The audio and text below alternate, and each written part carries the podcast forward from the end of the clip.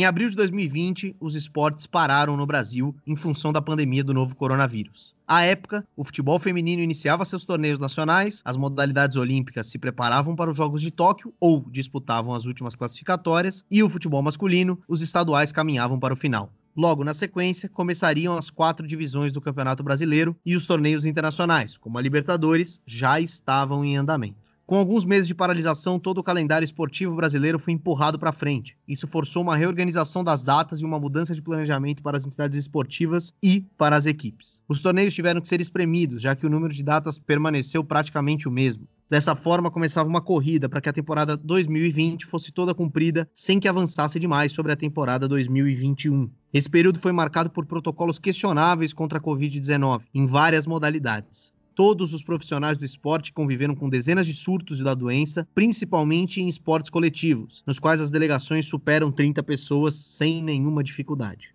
Ainda assim, desde a retomada esportiva, uma nova paralisação não foi mais cogitada, até agora o recrudescimento da pandemia chegou ao esporte brasileiro, em especial ao futebol, a modalidade mais praticada e que mais mobiliza torcedores no país. Foi por conta do futebol, que já paralisou alguns campeonatos, que essa discussão voltou à tona. No episódio de hoje do Bola na Agulha, vamos apresentar um panorama do impacto da pandemia no futebol, mostrar os campeonatos que já pararam no país e os que estão próximos disso, e também pontuar as discordâncias entre federações estaduais, Confederação Brasileira, órgãos públicos e os clubes.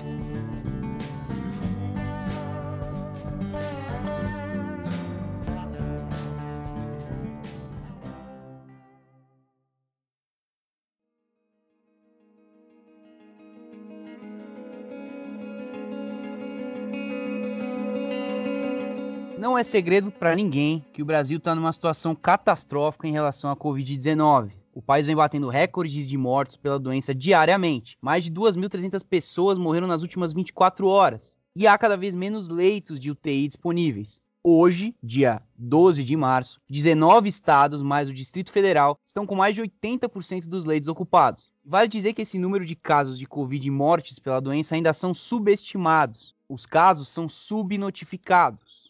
Na temporada 2020, as principais modalidades esportivas do país tiveram seus protocolos contra a Covid questionados, principalmente nos primeiros meses após a parada. Mas no futebol havia um agravante: foram muitas aglomerações de torcedores na frente dos clubes, em aeroportos e na beira dos estádios. Diante da pior em relação à pandemia e do fim da temporada de 2020, foi justamente o futebol que fez essa discussão voltar à tona. Alguns estados já paralisaram seus campeonatos estaduais e outros estão próximos disso, como a gente falou. Em compensação, os torneios nacionais e sul-americanos vão continuar de acordo com a CBF e a Comembol, que são as entidades responsáveis. O interessante aqui é que a Comembol adiou, em conjunto com a FIFA, os jogos de eliminatórias sul-americanas para a Copa do Mundo de 2022 também. No futebol brasileiro, a CBF decide pelo Campeonato Brasileiro, que só começa em alguns meses, e pela Copa do Brasil, que já tá rolando. Mas os campeonatos estaduais ficam a cargo das federações estaduais. Então, a gente tem estados que receberão jogos da Copa do Brasil, mas que não vão ter jogos dos campeonatos estaduais com a justificativa da pandemia. Dessa forma, esses torneios regionais são interrompidos, mas os nacionais, que exigem mais locomoção pelo país, continuam. Dezenas de delegações, cada uma com 30 pessoas no mínimo, viajarão pelo país pela Copa do Brasil. Aumentam-se assim as chances do vírus circular, o que deixaria expostos não só os jogadores e as comissões técnicas, mas profissionais dos clubes, dos aeroportos e também dos estádios. Na última quarta-feira, dia 10, a Confederação Brasileira de Futebol, CBF, realizou uma videoconferência para apresentar o relatório com os resultados do protocolo implementado pela entidade em 2020 para a realização das competições nacionais em meio à pandemia do coronavírus. O secretário-geral da CBF, Walter Feldman, afirmou que o futebol é um ambiente seguro, controlado, responsável e que tem todas as condições de continuar. Queremos rapidamente registrar essa verdadeira epopeia quando, em março de 2020, de maneira organizada, sintonizada e uniforme, nós paralisamos o futebol brasileiro juntamente com todas as federações das nossas 27 unidades federativas e com o apoio total dos clubes brasileiros. Isso foi decidido juntamente com as autoridades sanitárias, no plano federal, estadual e municipal. Exatamente nesse momento começamos a elaboração do nosso protocolo sanitário.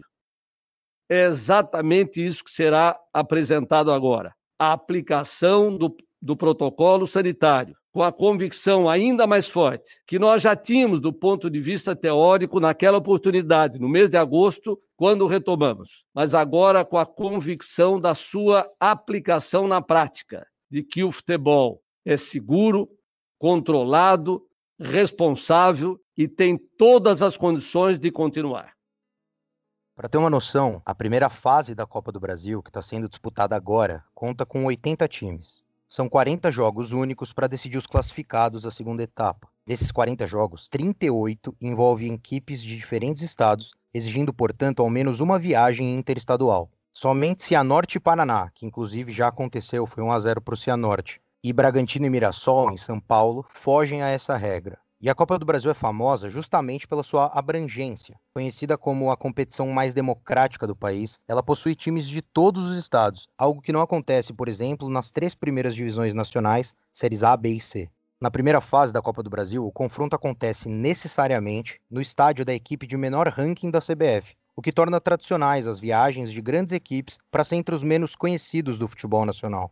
O Botafogo, do Rio de Janeiro, por exemplo, deixou o Rio para jogar contra o Motoclube no Maranhão. O Corinthians tem jogo marcado contra o Salgueiro, de Pernambuco, e por aí vai. Depois dessa fase, os 40 times classificados compõem mais 20 jogos. E já que a tabela é conhecida, não tem sorteio nessa fase, já é sabido que ao menos 14 desses 20 jogos serão novamente entre equipes de estados diferentes com a manutenção do campeonato tão extenso geograficamente, fica a questão sobre a efetividade, de fato, em se interromper apenas determinados campeonatos. O torneio estadual pode ter sido interrompido, mas talvez isso não sirva de nada se o Corinthians, vindo de um dos epicentros da Covid-19 no Brasil, viajar até outro estado para jogar. Segundo a estimativa da CBF, os jogos da Copa do Brasil envolvem 92 a 216 pessoas, além das delegações. No mínimo, essa primeira fase do torneio contaria com a presença de 3.680 pessoas no estádio, mas esse número pode chegar a 8.640 pessoas, de acordo com as estimativas da CBF. Lembrando, sem contar os elencos, comissões técnicas, comissões médicas e o corpo de arbitragem.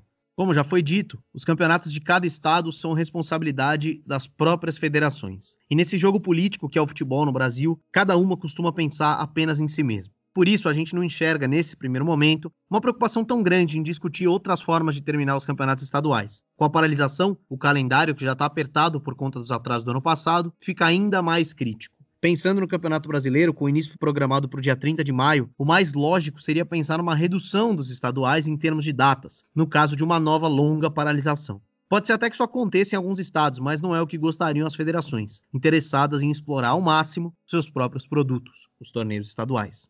É importante citar esses interesses distintos para entender o porquê de muitos defenderem a manutenção do futebol. Tanto as federações estaduais, que querem manter o número de datas prescritas, como a Confederação Brasileira, preocupada em não atrasar ainda mais seu cronograma. Apesar de tudo isso, é óbvio que a situação atual da Covid-19 no Brasil já começou a impactar esse calendário, por mais que tentem evitar. Nesse momento, o futebol está parado ou parcialmente parado em três estados. Em Santa Catarina, o decreto confirmando a paralisação do futebol foi dado em 4 de março, com validade de 15 dias. A Federação Catarinense de Futebol confirmou que a suspensão foi decretada depois que vários municípios do estado proibiram a realização de jogos nos próprios territórios. Ou seja, foi um movimento que partiu primeiro dos municípios.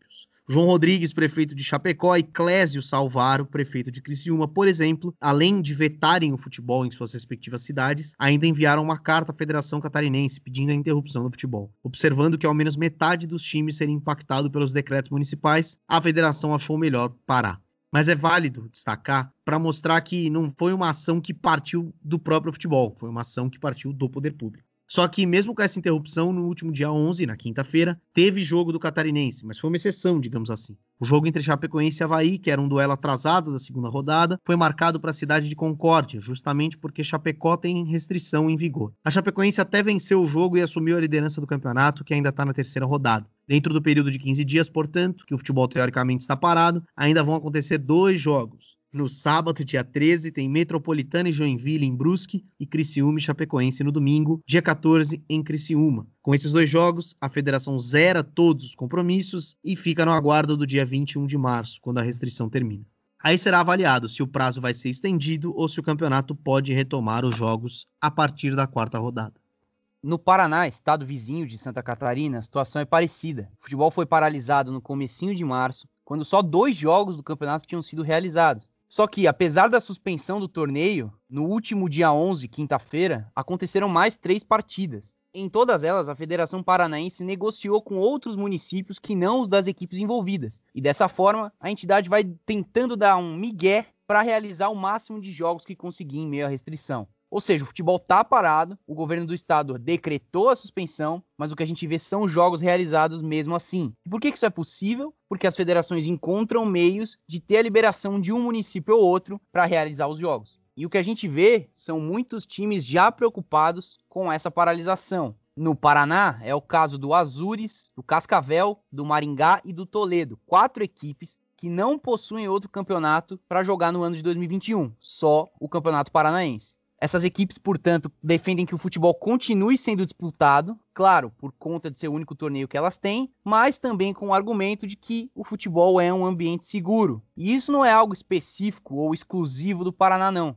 Na verdade, são incontáveis os exemplos de equipes ao redor do Brasil com essa mesma realidade, ou seja, só com um torneio no ano, e com essa mesma linha de pensamento, de que o futebol tem que continuar. Fato é que a Federação Paranaense não esboçou, pelo menos por enquanto, a possibilidade de diminuir as datas ou alterar o regulamento do campeonato estadual em virtude da parada. Em Santa Catarina, isso ainda vai ser discutido. Por fim, nessa lista de estados onde o futebol não está sendo jogado em âmbito regional, temos o Acre. Por lá, o campeonato sequer começou. O início estava programado para o dia 7 de março, mas a alta no número de casos e óbitos por conta da Covid-19 incentivaram a decisão de adiar, sem data definida, a realização do torneio. Tem gente que não gostou muito dessa decisão. Irritado com a indefinição quanto ao início do torneio, o presidente do Rio Branco do Acre, que é o principal time do estado, afirmou que pensa em desistir da competição, algo que seria inédito na história do time, que é o maior campeão estadual do Acre. Segundo o presidente do Rio Branco, Valdemar Neto, o custo mensal do clube gira em torno de 60 mil reais, sendo assim inviável mantê-lo, manter o time sem jogar. Ele também reclamou que o Comitê de Combate à Covid-19 ainda não quis ouvir as pessoas ligadas ao futebol, apesar de eles estarem trabalhando dentro do que determinava a lei. De resto, as notícias vão chegando muito rápido e é possível que, após a gravação desse podcast, apareça mais algum estado oficializando a paralisação do futebol. Por enquanto, nesse dia 12 de março, que é o dia em que a gente está gravando o episódio 38 do Bola na Agulha, são esses três estados que a gente citou: Santa Catarina, Paraná e Acre, onde o futebol regional está interrompido. Lembrando que as decisões partem de entidades diferentes. Por isso, os jogos regionais, os jogos estaduais estão interrompidos, mas as competições nacionais não podem entrar nessa conta, porque a CBF liberou a prática do futebol no país.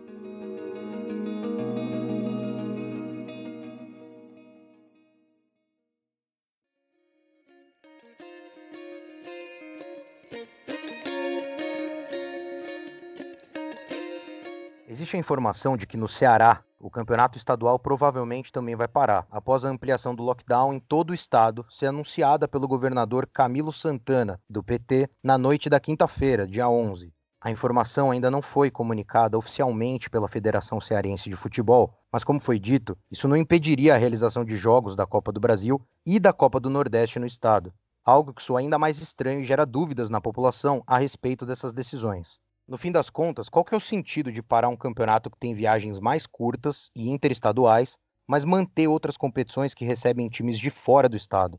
A título de informação, o presidente do Fortaleza, Marcelo Paz, certamente não está feliz com essa possibilidade. Ainda quando o governo do estado anunciou novas restrições, mas manteve os jogos de futebol naquele momento, ele fez uma declaração que a gente expõe aqui agora. Entendo que o futebol é uma atividade que não traz risco para a saúde pública.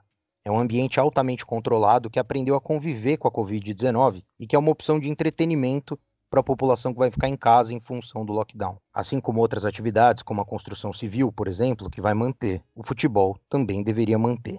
Fecha aspas. Uma opinião semelhante à do Renato Gaúcho, treinador do Grêmio, que se pronunciou seguindo essa mesma linha do entretenimento. E também uma opinião parecida com a da Federação Paulista de Futebol, envolvido em uma das grandes polêmicas desse momento no que diz respeito à realização do Paulistão ou não, cogitando até jogos fora do estado. Sim, o Campeonato Paulista, o mais importante campeonato estadual do país, chega à sua quarta rodada em um impasse a respeito da sua continuidade. São Paulo é o estado brasileiro com o maior número de casos e mortes desde o início da pandemia. Nesse momento, são mais de 2 milhões de infectados e 63 mil mortes. Só nas últimas duas semanas foram quase 150 mil casos. O momento no estado é de sobrecarga no sistema de saúde. 53 municípios têm 100% dos leitos ocupados e a taxa média de ocupação de UTI em todo o estado registrada no dia 10 de março foi de 83%. A média de óbitos diários no mês de março é de 313, a maior desde o início da pandemia. Há um cálculo de que em 25 dias haverá um colapso total do sistema de saúde paulista, com esgotamento dos leitos de UTI. No entanto, muitos já veem o atual momento como colapso. Em entrevista ao G1, o médico Márcio Bittencourt, pesquisador do Hospital Universitário da USP, afirmou que o colapso se dá quando você não consegue dar uma assistência adequada para as pessoas. E isso a gente, no caso São Paulo, já está fazendo. Vale dizer que São Paulo aplicou até a gravação desse programa 3.526.887 doses de vacina contra o coronavírus. O governador João Dória anunciou em coletiva no dia 10 de março que os idosos de 75 e 76 anos começarão a ser vacinados no dia 15 e os de 72, 73 e 74 anos poderão receber a primeira dose a partir do dia 22. Nessa mesma entrevista coletiva foram anunciadas as novas medidas de restrição, que visam reduzir o número de casos e dar um respiro ao sistema de saúde. A chamada fase emergencial, que irá a princípio do dia 15 ao dia 30 de março, delimita ainda mais o funcionamento dos serviços não essenciais e cria mecanismos de funcionamento para os essenciais. Dentre os pontos apresentados está o objeto do nosso programa. No site do governo há a seguinte orientação: abre aspas. Esportes. Atividades coletivas, profissionais e amadoras suspensas. Com essa nova diretriz, o Campeonato Paulista de Futebol fica em tese suspenso a partir de segunda-feira. Em tese, porque a Federação Paulista de Futebol discorda da paralisação. Desde o início da semana, com a possibilidade iminente de paralisação, a FPF tenta fazer lobby pela manutenção do Paulistão. Com apoio de parte dos clubes que se viram lesados financeiramente pela paralisação do ano passado, a federação participou de reuniões com o Ministério Público e o governo do estado e manteve, até o anúncio do governador, esperança de que seu torneio continuasse. O MP tem pressionado pela paralisação do futebol há alguns dias e o governo tem mudado de opinião nesse período. Com isso, mesmo após o anúncio da suspensão, a Federação Paulista segue mexendo seus pauzinhos para seguir com o Paulistão. Em nota publicada ontem, a entidade declarou que, junto com os clubes, lamenta o aumento de casos de Covid-19, mas defendeu, sim, os protocolos e o papel do esporte nesse momento. Abre aspas. A FPF e os clubes têm seguido todas as recomendações científicas e médicas, prezando pela saúde de todos, utilizando inclusive o esporte como plataforma de educação e orientação aos torcedores com informações referentes à prevenção e ao combate à Covid-19. Simultaneamente a isso, a federação estava articulando, com interferência direta do presidente da CBF, Rogério Caboclo, uma migração do Campeonato Paulista para o Rio de Janeiro, para garantir a continuidade do campeonato. E a articulação, que também contou com o apoio da FERJ, a Federação de Futebol do Rio de Janeiro, parecia estar tá dando certo. Porque o governo do Rio, através do seu secretário de esportes, Leandro Alves, havia declarado que o estado estava de portas abertas para receber os clubes paulistas. Algumas horas depois, entretanto, o governador Cláudio Castro vetou a ideia em função, pasmem, do aumento de casos de Covid no estado. Os clubes estão em consonância com a federação. A gente contatou a assessoria da Portuguesa de Desportos, aqui de São Paulo, que atualmente disputa a Série A2, equivalente à segunda divisão do Paulistão. Obtivemos um posicionamento favorável à continuação do campeonato. O assessor disse que não só a portuguesa, mas todos os 16 clubes da Série A2 desejam seguir com a bola rolando aqui no estado e que vão esperar a reunião de segunda-feira com as diretrizes sobre as datas. Mesmo com esse impasse, a federação garantiu que o Campeonato Paulista irá terminar em 23 de maio, como previsto inicialmente, e que haverá uma reunião para discutir a readequação das datas. Apesar da suspensão dos jogos, os treinos nos centros de treinamento dos clubes estão mantidos. Os times não podem treinar nos seus respectivos estádios, por exemplo. Mas já que a gente citou a possibilidade do Rio de Janeiro virar sede de dois estaduais, né, do Carioca e do Paulista, vamos pegar essa ponte aérea aí e falar um pouco mais sobre como anda o futebol por lá. A situação da pandemia no Rio de Janeiro é grave, como em todo o país, mas o crescimento de casos e mortes é menos acentuado que em outros locais, como por exemplo São Paulo. O governo do estado e a prefeitura da capital carioca têm tomado medidas menos restritivas, o que gerou críticas, em especial por parte do governador de São Paulo, João Dória. O Dória lamentou o fato de que o Rio de Janeiro não assinou o Pacto Nacional em Defesa da Vida e da Saúde, que defende maior rigidez nas restrições para combater a pandemia. Em resposta ao Dória, o governador do Rio, Cláudio Castro, recomendou chá de camomila ao governador de São Paulo e afirmou: do Rio, cuido eu. E no futebol, uma notícia um tanto quanto inusitada movimentou as discussões no Rio de Janeiro. A Federação de Futebol do Rio propôs que fossem feitos testes de público em jogos do Campeonato Carioca. A ideia é que haja torcedores que tenham anticorpos do coronavírus no estádio. No entanto, na última semana, Fluminense, Vasco e Botafogo se posicionaram contra a presença de público. Fluminense afirmou em nota que é contrário à volta do público e que no momento em que se discute a interrupção do futebol em todo o país, que as preocupações com a nova cepa do vírus são crescentes, em que aumenta a mortalidade e a ocupação hospitalar, não há o menor sentido nessa discussão. Ela não deve sequer se iniciar, foi o que disse o Fluminense. O Botafogo seguiu uma linha semelhante, reafirmou a contrariedade e lembrou que o estádio Newton Santos é um dos pontos de vacinação. Abre aspas para um trecho da nota do Glorioso, apelido do nosso Botafogo de Regatas. No atual estágio da pandemia, caracterizada por uma crise sanitária permanente e no contexto de recorde diários de mortes, com perspectivas sólidas de piora no cenário, surpreende que o tema tenha novamente retornado à baila. Fecha aspas. O Vasco defendeu a continuidade do Campeonato Carioca e o aumento no cumprimento dos protocolos de segurança. Declarou que, abre aspas, entende que o retorno de torcedores aos estádios é uma discussão prematura, visto o recrudescimento da pandemia do novo coronavírus no Brasil. E concluiu: o Vasco da Gama é veementemente contra o retorno de público aos estádios de futebol no atual momento de crise sanitária do país. Já o Flamengo, que no seu orçamento previa estádio cheio em abril, prefiro não se manifestar sobre o assunto. É, e agora a expectativa para todas essas pautas, todos esses temas que a gente tratou aqui, fica para a semana que vem. A semana que vem vai ser determinante para o futuro de alguns estados, em especial para o de São Paulo, que, como dissemos, vai ter uma reunião segunda-feira entre clubes e federação para decidir sobre as novas datas do Paulistão. Ainda assim, fica claro que a maioria dos times e boa parte da imprensa são favoráveis à continuação dos campeonatos. Principalmente, eles argumentam que o futebol é um espaço seguro e uma das atividades econômicas de maior testagem e controle do coronavírus no país. Alguns ainda batem na tecla do papel do esporte como entretenimento e que o futebol não é o culpado pelo aumento de casos. Mas, como mostramos, os jogos de futebol não se restringem aos times e às comissões técnicas. Milhares de pessoas são envolvidas nos jogos, tanto dentro dos estádios como fora deles. Profissionais de aeroportos, hotéis, dos próprios clubes e por aí vai. Não há como garantir que todos esses profissionais não vão estar expostos ao vírus, ou, no mínimo, carregar o vírus para outros locais. A questão não é se a culpa é ou não é do futebol, mas o risco que toda essa engrenagem pode causar, sem contar o simbolismo de paralisar uma das atividades mais relevantes para o brasileiro. Num contexto de negacionismo recorrente em relação à pandemia no Brasil, paralisar o futebol representa muita coisa.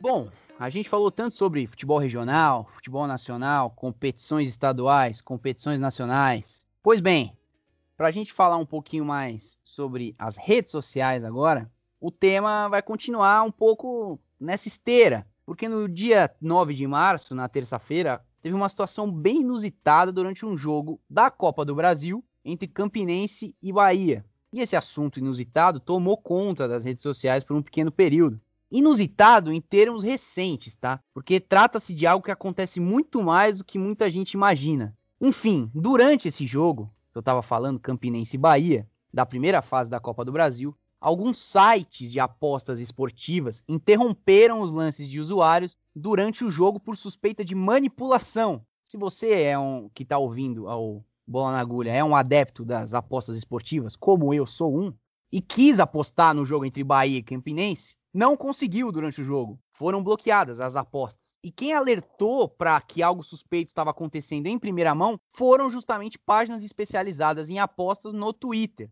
Elas encontraram duas movimentações, no mínimo estranhas, de apostas antes do começo do jogo. Uma delas era de mais de 9 mil dólares na vitória do Bahia, ou seja, o cidadão apostou 9 mil dólares que o Bahia ia ganhar o jogo. Isso convertido em reais dá mais de 52 mil. E a outra aposta foi de 5 mil dólares, ou seja, 28 mil reais, numa quantidade específica de gols que ia sair no primeiro tempo. Então, o cara apostou que iam ter mais de 3 gols no primeiro tempo. O jogo teve 4 gols. Tava 3 a 1 para o Bahia no intervalo. Ou seja, ambos que fizeram essas apostas aí venceram faturaram essa bolada de dinheiro, só que é algo muito estranho. Não é comum no, no mundo das apostas esportivas você fazer uma aposta tão alta em algo tão raro, algo tão difícil de acontecer. Vale dizer que a partida acabou 7 a 1 para o Bahia, esse placar aí que tanta gente tem trauma até hoje. E agora resta para a gente ver se vai ter algum tipo de investigação sobre qualquer coisa, os perfis que apostaram, o jogo em si, qualquer coisa, porque não é algo normal. Ficou escancarado para quem entende do negócio, então as páginas perceberam rapidamente. Quem aposta sabe que isso é uma coisa completamente fora da realidade, mas pouco se deu importância depois do jogo ao resultado em si, né? Muito se falou sobre essa notícia que eu disse aqui, né, de que foi interrompida as apostas, então os usuários não puderam apostar mais, mas esse é o menor dos problemas, né? O grave é se o jogo foi de fato manipulado pelas equipes envolvidas, e é isso que deveria ao menos agora virar a pauta. Beleza? As apostas foram encerradas, ninguém pôde apostar nesse jogo por causa dessa atividade suspeita, mas e agora? O que, que faz a partir daí? É, esse é um assunto muito interessante, muito pertinente, tá certo? E a gente pretende falar mais sobre ele em breve, quem sabe até fazer um episódio dedicado a ele. Não só no futebol, né, mas em muitos outros esportes as apostas são um tema crítico. Se na Copa do Brasil, um torneio nacional, tem margem para essa desconfiança, a gente imagina que não pode estar acontecendo em ambientes bem menores do Brasil. Mas outro assunto também que ficou bastante em alta durante a semana foi a hashtag Jean não, Hashtag que subiu nessa sexta-feira, dia 12, o mesmo dia que gravamos esse programa, por torcedores do Grêmio, após especulações de que o goleiro, jogador do São Paulo, emprestado ao Atlético Goianiense, iria para o time gaúcho. Em dezembro de 2019, o Jean chegou a ser preso nos Estados Unidos após sua esposa, Milena Benfica, o acusar de agressão por meio de vídeos publicados na internet. Em janeiro de 2020, o caso foi arquivado, mas não foi esquecido pelos torcedores. Inclusive, essa hashtag teve uma outra parecida semana passada, que se referiu ao Cuca, treinador que estava no Santos e agora está rumando para o Atlético Mineiro. A mesma hashtag Cuca não surgiu nas redes sociais quando essa transferência estava sendo repercutida na imprensa. A repercussão foi muito parecida da do Jean. O Cuca acabou sendo extremamente rechaçado por muitos tweets que levantavam essa hashtag Cuca não. Perguntado sobre o assunto, ele se limitou a dizer que o assunto estava superado e no final de um vídeo abraçou a sua família, sua esposa e suas filhas. É, vale só lembrar que esse caso do Cuca já é um caso bem mais antigo, né? E, e, que voltou, é de, mil, é de 1987. E é uma tendência da gente ver esse tipo de hashtag subindo, uma hashtag que ficou em alta entre as, os 10 assuntos mais comentados do Brasil nessa sexta-feira, que é uma ferramenta importante, que mostra a força, que mostra uma opinião de uma torcida, algo que antes a gente não tinha. Era mais difícil. Em tempos de pandemia, é uma ferramenta interessante, porque você não precisa sair de casa e protestar na porta do CT porque o Gian tá vindo pro seu time. Não, e só para lembrar também que esse caso do Cuca, ele foi retomado ano passado justamente por causa do caso do Robinho, né? Que é acusado de estupro coletivo lá na Itália e essa semana foi condenado em segunda instância pela justiça italiana. A gente até publicou no nosso Twitter sobre esse tema, quando o Robinho foi contratado pelo Santos ano passado e houve uma rejeição muito grande por parte da torcida, por parte da imprensa, enfim. Esse caso do Cuca foi, foi trazido à tona também.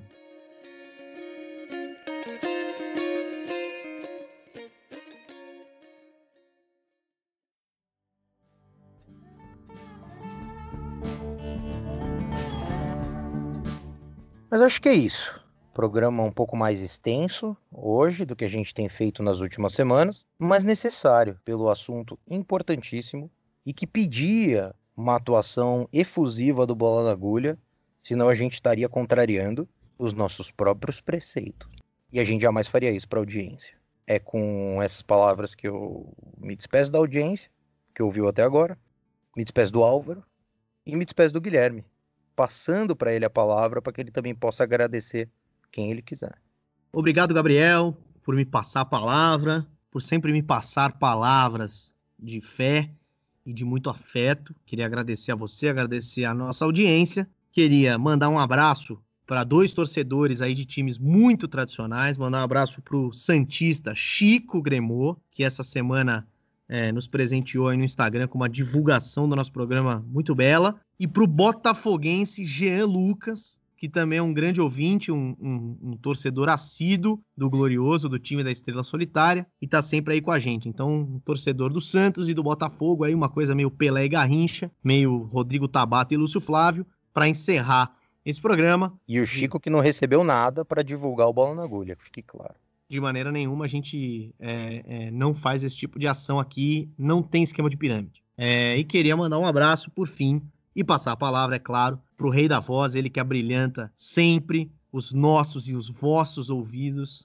Álvaro Logulo Neto, que está muito feliz com o retorno de Roger Federer às quadras. É, Roger Federer me rendeu algumas doletas aí nos sites de aposta. Mas é melhor não falar sobre isso, porque senão vão achar que eu tô nesse esquema do Bahia aí. Mas abraços dados. Eu sou hoje eu vou ser um pouco mais sério. Eu só quero relembrar. O Gabriel começou falando sobre o nosso intuito aqui para com a audiência, nossa nação agulheira tão amada. E para quem tá chegando agora, se tiver alguém aí agora ouvindo essa groselha é, e que nunca escutou o podcast ou que escutou pouco, e lê ali na nossa descrição, né, que a gente fala sobre temas com pouco espaço na imprensa esportiva. E a pessoa vai falar, mas como assim? Covid-19 e futebol é um, é um tema com pouco espaço na imprensa esportiva. Ele, a gente entende, como no Bola na Agulha, que ele tem o seu espaço, claro, porque no final das contas o futebol vai parar e as pessoas vão ter que falar disso na televisão. Tem umas até com desesperadas porque vão ter que falar disso. Mas que ele é feito de uma forma muito torta, essa discussão. Enfim, fica aí o esclarecimento